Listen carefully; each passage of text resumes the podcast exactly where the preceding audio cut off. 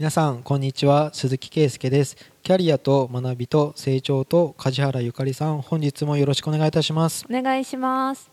さて今週のテーマは、はい、結構ロームのきついテーマにうん。なるんですけど、はい。あのー僕がえっ、と経営者からの相談で3月4月はですね休業ってどうしどういうふうに対応したらいいのかっていうことで、で4月5月本当に今度助成金の情報に 振り回されて なんですけどはい。じゃあ6月、うん。まあ違う相談が出てきたっていうのは、うん。まあ、生理解雇のうん。話が飲食業から出てくるっていうのは、うん。まあ、別に想定の範囲内ではお店を閉めるとかじゃなくて。もう人員をですね、あのやっぱ人件費払っていけない、うん。で本当にこの業態をやっていくのかもどっかで判断しないといけないって言った時に、もう鈴木さんちょっと6月末で判断するよとか、そういいう話だったんですね。はい。なんでそれ3月とか4月で出なかったっていうと、うん。明らかに答えはうん。融資がジャブジャブな気がするんですよ出ちゃうんですよ簡単に、うんうん。まあ、出せっていう方針ですからうね今。救えっていうとりあえず。なんですけど、うん。第2波来てとかうん。お客さんがどう戻るかなんですけど、うん。例えば今収録してる7月で、うん。そのポツポツ戻ってきてるって言っても、うん赤字がすごい垂れ流ししてる状態なのでなんかその飲食店によってすごい差ありません？ありますね。ね。一番最初にその相談が来たのが、うん。コース料理宴会対応の店の雰囲気なんですよ。はすごい40人とか50人とあかののでかくてでやっぱり業態によっては個室のうん。接待用のお店になってるところとかうん。やっぱりやっぱ違うんですよ。うん。大人数の予約が入る入らないっていうものでん。もう売り上げが全然違う。そうですね。で売り上げ7割減とか6割減ではい。やっていける採算分岐点なんてないんですよね。うん。なので、もうじゃあ削るとこ削るって言った時に、生理解雇だよって言われて、うん。正直ですね、うん。これだけ雇用調整助成金っていう休業手当うのん。助成金があるうちは、うん。生理解雇が有効に働くことはないんうんですよね、確かに。だって休ませればうん給料出るん、うん。補填してくれるし人件費なんですよ、うん。だから先がない先の不安があるのに、うん。今はなんか延命措置をされてるだけなんですよね、うん生理解雇をうんどうやってやったらいいのかってうん。聞かれてもですね、うん。まあその僕の駒先っていうのは本当中小零細で、うん。10人の会社とか20人の会社とかの飲食店で結構経営者の方名指しをするんですよね。名指し？名指し。それ退職勧奨なんですよ。その特定の人？やっぱり問題社員っていうのが残ってほしいしいあ超あの料理人とあか、うんあのホールにしてもいいるんですよ。もうってなるといやあいつとかをもう生理解雇しなくちゃいけない、うんうん、っていうのででしかも、ん。もういくら融資が受け入れたって言ってうも、ん。退職金とか、うん。飲食店飲食業であの設計してない積み立てしてないところは、うん。じゃあ何ヶ月分給与出せるのって言っても、うん。ぶっちゃけ出せないって言うんですよね、うん2ヶ月分とか、うん2ヶ月分 2ヶ月分で勤めてる会社は、うん。今の時期辞めて次に行けるのかって、うん。少なって人数がでもいたら1ヶ月分でもすごい金額ですもんね。うん。うん。事業ができない？なんか自利品ででやるかうん。どっちかなんでもう判断本当はした方がいいんですけど、うん。一筋縄ではいかないっていうか、うん。これで不当な解雇だとかっうん。て言われたら会社が続けて 続けれていたり、うん。役員報酬が下がってなかったら、うん。まあ、やっぱ不当だうん。不当解雇ってうんなっちゃうんですよね。うん。で名指しされるってもう明らかに僕嫌われてましたよねみたいな感じで。うん。空気すっごい悪いと思うんですよねうん。本当は先に希望退職やったらどうですかって。でもそれでいい人が辞められるとかもあるんですよね。もうあその問題しかないんですけどうん。ね希望退職っうてん。希望退職いいっすよね。まあある程度先に本当は3ヶ月分とかやるからうん。なるべく誰も名指ししたくないから手挙げてよって言ったらうん。でもらえるうちにお金があるうちに辞めますってってうん言ったら他に移る自信がある人の、そうですね。ううん。ん僕絶対やるなとかちょっと思うんですよね、うん。いやもう希望退職で手を挙げなかったら、うん。あとリストラを進めるしかないって普通わかると思うんですよね。えでもそれでもやっぱりすがっていたいというかそこに残っていた方がって思う人もいるんじゃないですか？言ったらもう事業を生産するとか、うん。無理だと思うんですよね。でその方は事業は続けたいってことなんですよね。今7月でもいや結構毎週電話かかってきますね。なんて？いやうーんと業態変更するとかの補助金とか活用できるのかとかですね。うんじゃあ事業自体の根本からどうしようかなっていうのもちょっと思ってるってことなんですね。思ってますね。もう僕僕ですらもう好き勝手言ってますね。うん。いやこの2階をこうしてリノベーションしてとか言ってね。うん。あのこのあの座敷をうん。もう普通になんかリモートワークの貸し出したらどうすか？とかアイドルタイムなんか。あ飲食は飲食ってことですか？飲食は飲食なんあですよ。飲食は飲食なんだ。でも空いてるわけじゃないですか箱が、うんで貸し切りでもいいから貸した。うん。どうだ？とか言言うんですけど。うん。いやそれじゃビビたるもんなんだよねとか言いながら。まあ、続かないと飲食はダメですよね、まあ日々のことなので。本当にじゃあ MA かって言ったんですよね。こここの立地でって言ったら。全然値がつかなかったっていうので。もう通常の時期の4分の1ぐらいしか値段がつかないかもしれない。うん、でじ多分従業員全部いらないって言われちゃうし、うん。ただやること多分、うん。整理解雇と一緒なんですよね。うん。という、結構重い相談、うん。ででも今現在でもまあ自利品でも、うん。まあ、どこもその整理解雇に手をつけてはいないんですよ。うん。ないんですけど。あ何店舗かあるってことですか？うーんと前は3店舗ぐらいあったんだけど多分人手不足でどんどん1店舗に今、ななっちゃってる。うんうんので本当に10人ちょっとのうん。飲食店うん。うんなんですけど絶対に会社の中ドヨーンってしてるような気がするんですけどね。なんか開けててもお客さん来てないってこと来てですよね。ないですよね。遊ばせちゃってるっていう。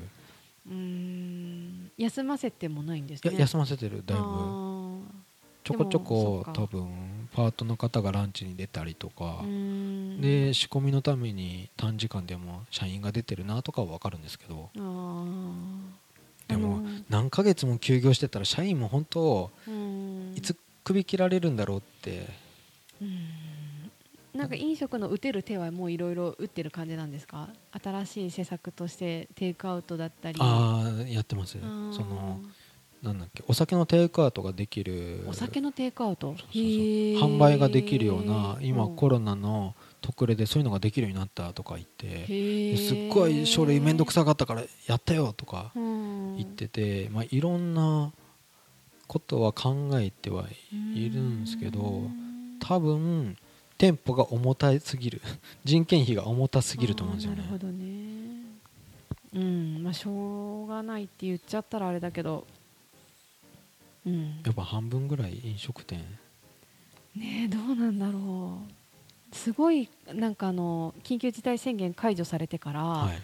みんなやっぱり様子見るだろうなって思って、行ったお店がめちゃくちゃ密だったりとか逆にね本当に一人も入ってないようなお店っていうのも見たりとか、なんかすごい差が出てるなっていうのは感じてるので潰れてるところは潰れてますよね。あのなんかもう毎日使いみたいなうん。ところのお店は絶対に潰れないと思うんですよ、毎日使い？うん、毎日うあのもう夜食？夜食っていうか、あランチ食べる。毎日使いね、うん。あなるほどね。はいはい。それってもう別に三密上等みたいな感じでここの飯を食うってなってるような気がするんですよね、うん。そういうところはそのまあ、ファンはファンっていうか生活の一つにその外食のお店がなってるんですけどまあなんかこうちょっと約束して贅沢してみたいなところは約束する相手がいないんじゃないですかね。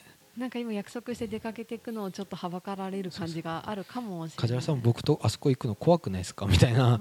約束して外行っていいんですかって言って。あでもなんかその約束の行き先も、都心より地方の方が入ってるから、そうそうそう。ちょっと今免疫怖いですよね、とか言われたり免疫栄は本当に人がいないって、特に美容室とか飲食とかは、地方との差が激しいっていうのは聞いた、でもなんかもう本当にあのー人事制度とかの時にも話を結局何がしたいんですかって話をするんですけど、はい、それと同じぐらいなんです。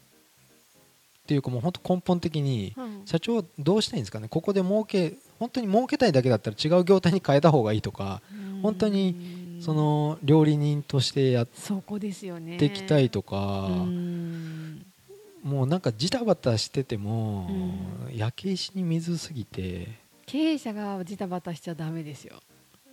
いやまあでもしょうがなくないですか？うん。でも決断はやっぱり早くした方が 方向性の決断ね。で決めたらそっちの方向に向かっていく努力は試行錯誤ですけど、うん、どっちに行くか迷い続ける決断を先延ばしにするのは、経営者として一番やっちゃだめなことじゃないかなって個人的には思いますけど、いくら生理解雇の相談をされてもですね、今労務的にこう手順を踏んでる余裕もないぐらい、うんね、じゃあ、ね、7月末でとか8月31日で退職の方希望募ったりとか、うん、もう本当に第2波が来る前にそうですね。今多分余力がまだ3月4月の時には借り入れをしてあこれで持つんだって思ったけど。今それが減ってる状態でさらに借り入れの返済が始まった来年はもう本当に誰も簡単には生き残れない気がしますね。借り入れとかそのそれこそ補助金なり助成金なりとかも、うん、第2波来たら同じように出るかっていうと、うん、予算がもう結構全部カツカツだから、出ないって言われてたりもするじゃないですか。でそうなるとどうなるっていうところが 誰も読めないけどそこを見据えて動かないとダメだとかは言いますよね。うん、もう原点に帰った問いに答えるだけですね。問いに答える、うん、そうですね。そのもともとそもそもの事業の目的というか。この飲食業で何をしたかった、うん、それが本当に飲食業なのか、うん、ちょっと業態変えてとかお店の形変えてとかね、通販なりとか、うん、うん、それで、うん、答えを出さないと、ちょっとじりじりと希望的観測を 抱えてると希望的観測持ってる人いますかね？いやジタバタしてるとか延命されてるとかまあ例えば年内は持つよとか。えそこにでもなんかあじゃあとりあえず年内ほっとかする人いるんですか？経営者で。年内でほっとしちゃだめでしょって思うけど。とかなんかまあそのありがたいけど、うん、家賃を補助されたりとか、家賃を下げてくれたとか、うんうん、だからって言ってもね売り上げが戻ってないんだもんねっていうだけなんですよ。でもなんかやっぱ淘汰されていくんじゃないですか？いるものいらないもの。なんか、うん、あの今言ってたような事業を始める目的とか、はい、こういう思いでこうしたいみたいなのが昔なくて、うん、この商売儲かるから始めようとかって別に普通にあったじゃないですか、うん、多分それだけのものがどんどんなくなってきてたけどこれを機によりそこが選別されて、うん、なんか人々が SNS いろいろ使うようになってから、うん、思いとかそういう裏側がいろいろ見えるようになったから、うん、だからそういう部分に共感されて動く人が増えたっていうことは、思いがなくてただやってるだけのところは顧客が寄らなくなっていって、淘汰されていってっていう流れででたまたまそこにコロナっていうのが分かりやすく来ただけなのかなって思うので。考えてなかった人はこれを機に考えた方がいいとは思いますし、うん、考えてる人は間違ってなければいずれまたファンがついてきたり、まあ、いずれっていうか多分こういう時期だからこそ応援したいってなってませんそういうとこって。んだからなんか再開したらやっと来れたって言ってお客さんがすごいいっぱいになったお店とかいろいろ記事にも載ってましたけど そこなんだろうなって思う。ですね。うなんかんスタバ行列作ってましたよね。休業前に行列ね休業明けも行列とか。あれはすごいと思う。そんだけファンがいるってことですもんね、いやソーシャルディスタンス取れてませんっていうニュースなんですけどあれ。そうだけどでもなんかあの会社も従業員ちゃんと守って、うん。徹底した衛生管理といち早く全店休業決めてとか、うんなんかうんいろいろ評価されてますよねやっぱり、うん。そこですよ うん。はい。はい。だいぶ今週重かったですけど。応援してますとはい。伝えてください、世の中大変ですが。はい、我々も頑張りましょうですね。はい。はい。じゃあ今週はありがとうございました。はい、ありがとうございました。番組では2人へのご意見ご質問をお待ちしています。社会保険労務士事務所コルトスのホームページまたは info アットマーク sr ハイフン koluts